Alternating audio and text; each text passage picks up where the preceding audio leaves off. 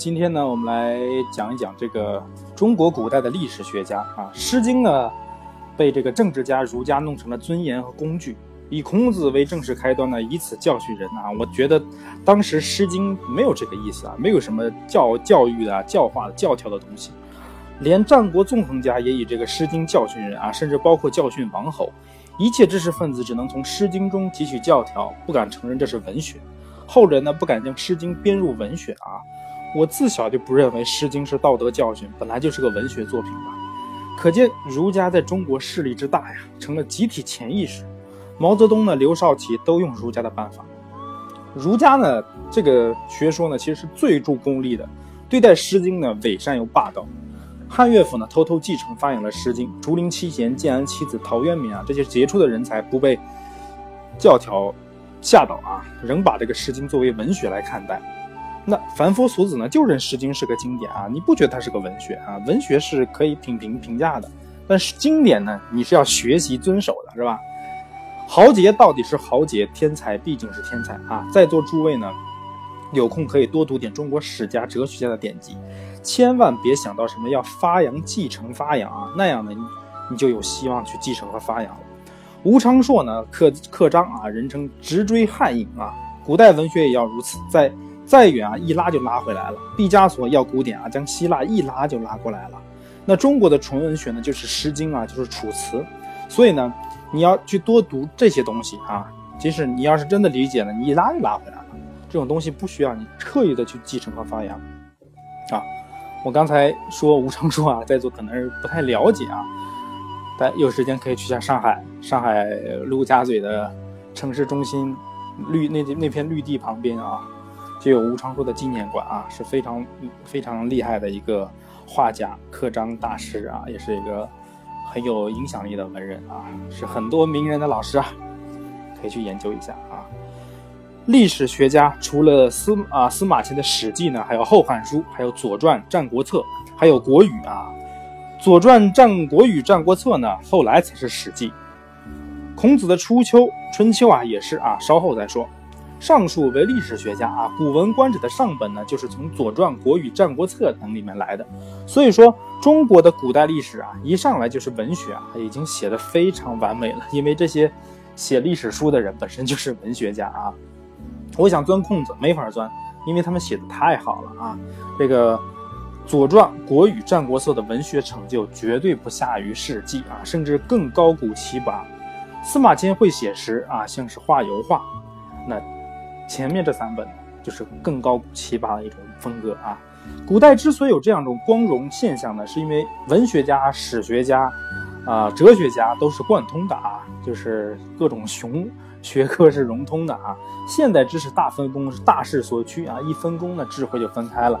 你学文就单纯学文啊，研究这个历史就单纯研究历史，那你研究这个写作，你单纯研究写作，很多东西它是不涉猎的，因为可能觉得人的精力没有办法去。去学习这么多东西啊！一下子，古代文化的总合性现象呢，一定会出华而又实的大人物。现在分工呢，说句不好听的，其实也是有一种投机取巧啊。文化是不用这样的，呃，这种分工呢，可能是跟工业发展、工业大分工是一样的。然后这个理工科，他说跟随这个相适应进行分工啊，进行这种专科学习是肯定的啊，这个有必要。但是我觉得人文学科，尤其是历史文学这种东西，还是应该多注重一些通识教育，是吧？希望将来呢，知识统合成功，人类又开始新的纪元。啊，现在一种趋势啊，真的是要要求知识的统合，是吧？古历史学家文章写得很好啊，功力奇妙。老子、庄子、孔子、孟子、荀子、墨子、韩非子，莫不如此啊。老子精炼奥妙，庄子肆意汪洋，孔子呢？那庄子呢？是庄严雄辩啊。质子这、墨子呢？质朴生动啊。若以墨子治国，中国早已经是世界强国了。那韩非子呢？又是犀利明畅，荀子呢？严密透辟，孔子圆融周到啊。孔子调皮滑头，话从来不说死啊，说的非常圆融啊。他们的用字、用比喻都成了专利啊，别人冒充不得。你看一篇文章，他的写写作风格啊，用哪些字眼，用哪些比喻啊，一一看就能看出来到底是谁的书作品啊。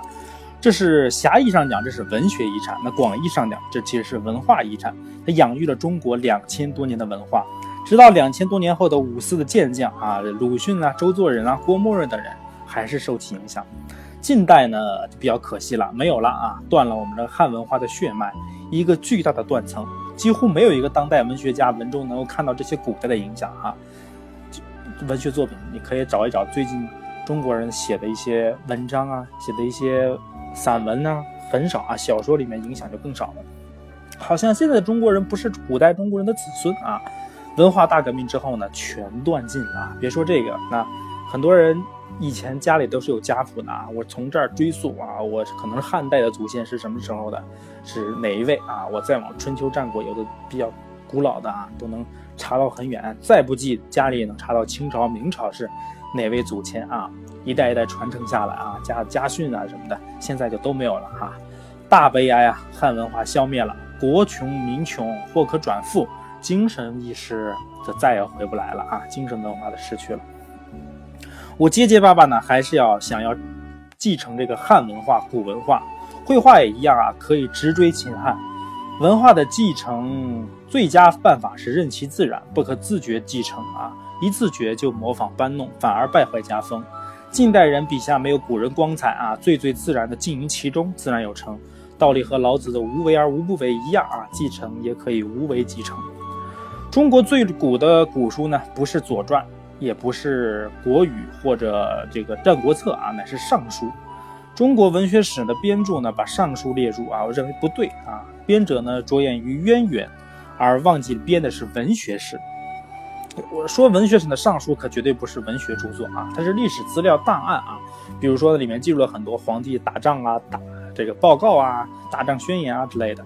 它是古代这个文告啊，对誓语的汇编啊，文笔简练，内容繁琐啊。总之不是文学。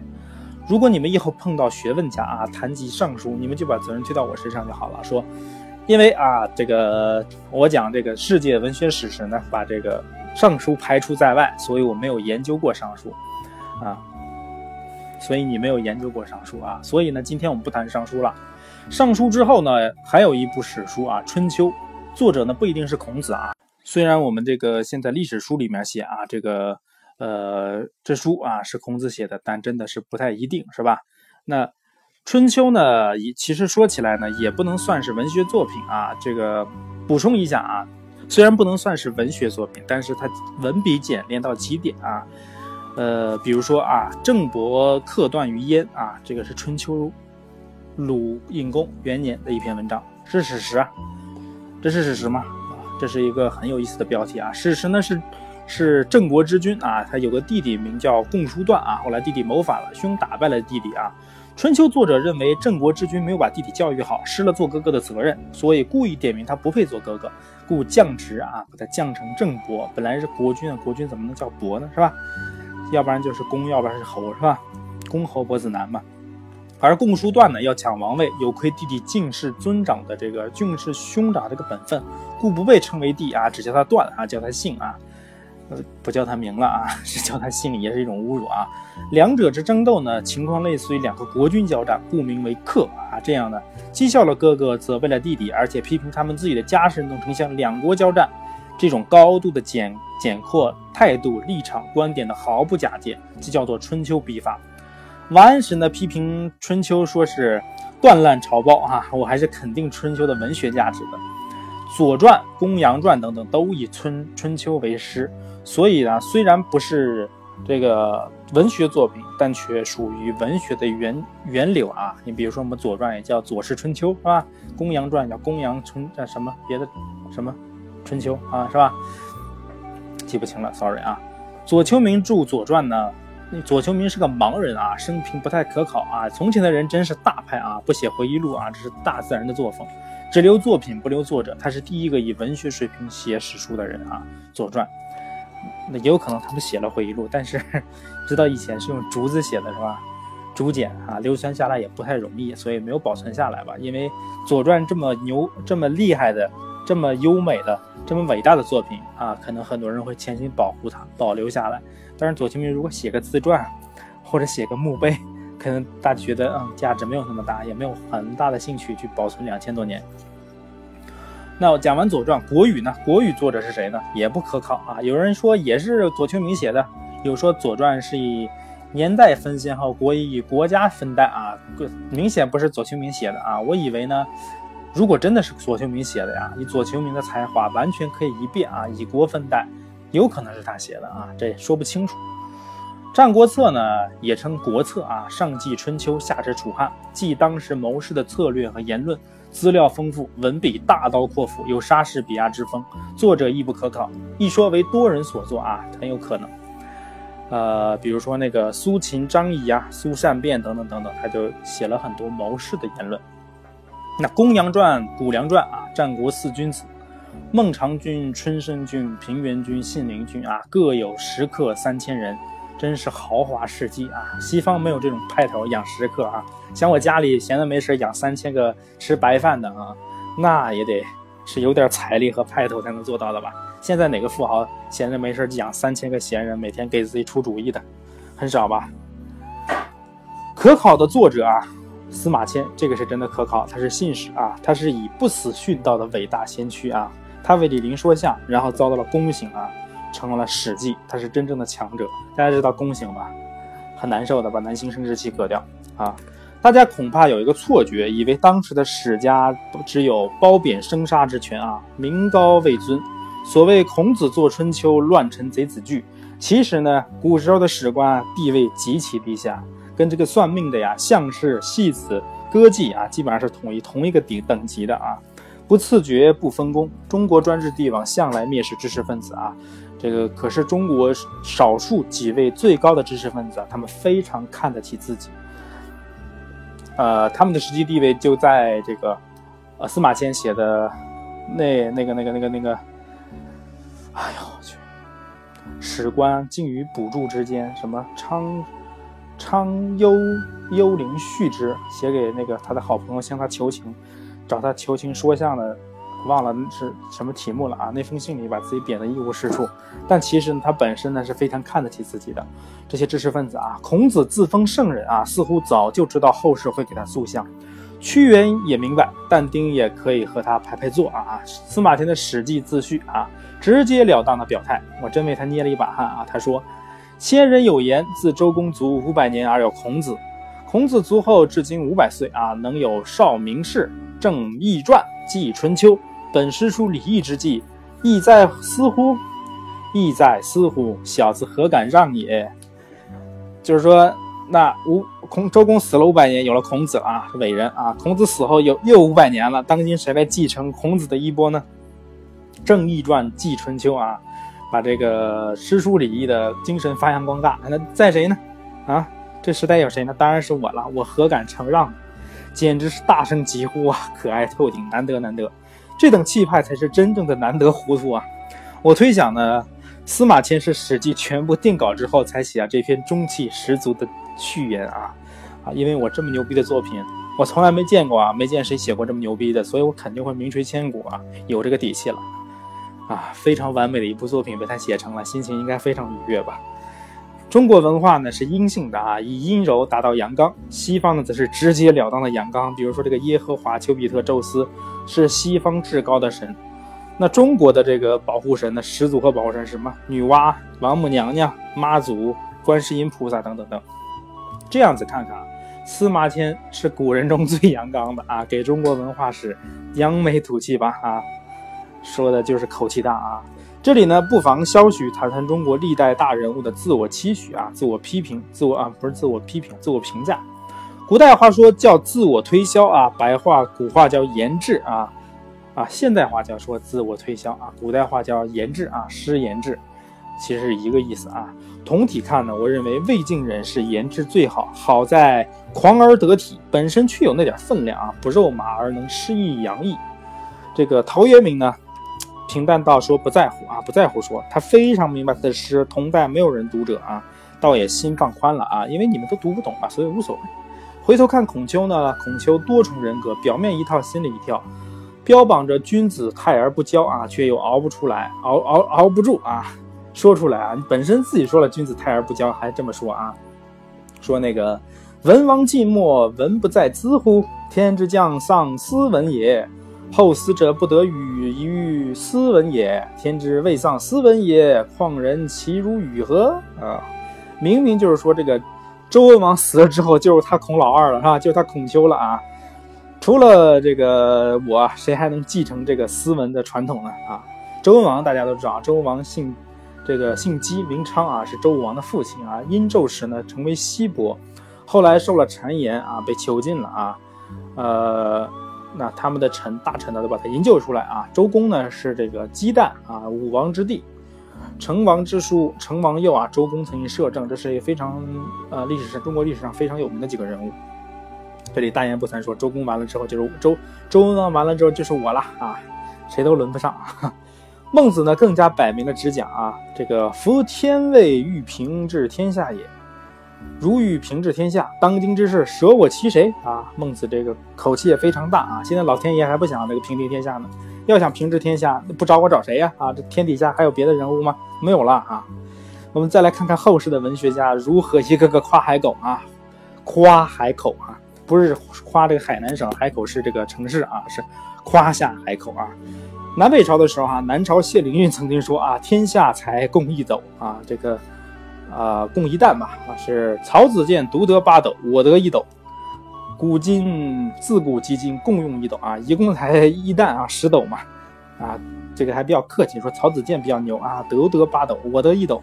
古往今来，什么司马迁、李白、杜甫啥的，全扯淡啊！你们共用一斗。李白说呢，良辰已来，燕伯思及。沈修文又上以思呃。上与声律啊，将复古道，非吾而谁与啊？真是要恢复古代的文化传统。除我李白还有谁？杜甫呢，则说：“七龄思及壮，开口咏凤凰啊！我七岁的时候就可以啊，出口成章啊，牛逼的很啊，一开口就咏凤凰了啊。”欧阳修说呢：“五十庐山高，今人莫能为，唯李太白能之啊。”明妃许后篇呢，太白不能为，唯杜子美能为。至于前篇，则子美亦不能为啊，唯吾能也啊。说的啊，我这个庐山高，只有李白能啊，你们都不能，所有人都不能。那我的明明妃曲呢，只能这个啊，杜甫能啊，这个李白也不能。但是两篇都能的天天下只有我一个人了啊，这牛逼吹的够大吧？你们看啊，就是这样子啊。可是从儒家到文学家，再到宋代的理学家，越来越不像话了啊，文化水平越来越差，但是吹牛逼的本事越来越大啊。陆象山啊，也叫陆九渊啊，与朱熹辩啊。宋里有朱陆之别，我们知道的啊。理理学是有这个差异的门户之差啊。陆九渊这么说啊：宇宙内事，乃己分内事；己分内事，乃宇宙事啊。我我自己的分内事就是这个宇宙的事情了。真是天气呀口气好大啊！王阳明啊，这王阳明字伯安，红经进士啊，是个余姚人，所以世称姚江学派。他这么说的。王阳明也叫王守仁啊。心学创始人，人本与天地一般大，只是自小耳啊，非常的自信啊。再看司马迁那篇序啊，我奇怪的是，当时竟没有人指责他狂妄啊。细想，一可能有啊，一定有啊，但是文学性太差，到底保留不下来啊。但是当然也有可能是因为他这个小史官，别人不屑于跟他斗。但是你要是真的想骂一个伟伟大的作品啊，你必须写的文学水平、文字水平、能力跟他差不多水平啊。要不然你真的很难保存下来。人家写太好了，你这个骂的没有分量，是吧？一部《史记》总算落落大方，丈夫气概。我从小呢熟读司马迁啊，读到最近呢才想起，才有了一些怪想法啊。如果司马迁不全持孔丘立场，而用李耳的宇宙观治史啊，以他的天才，《史记》这才真正伟大。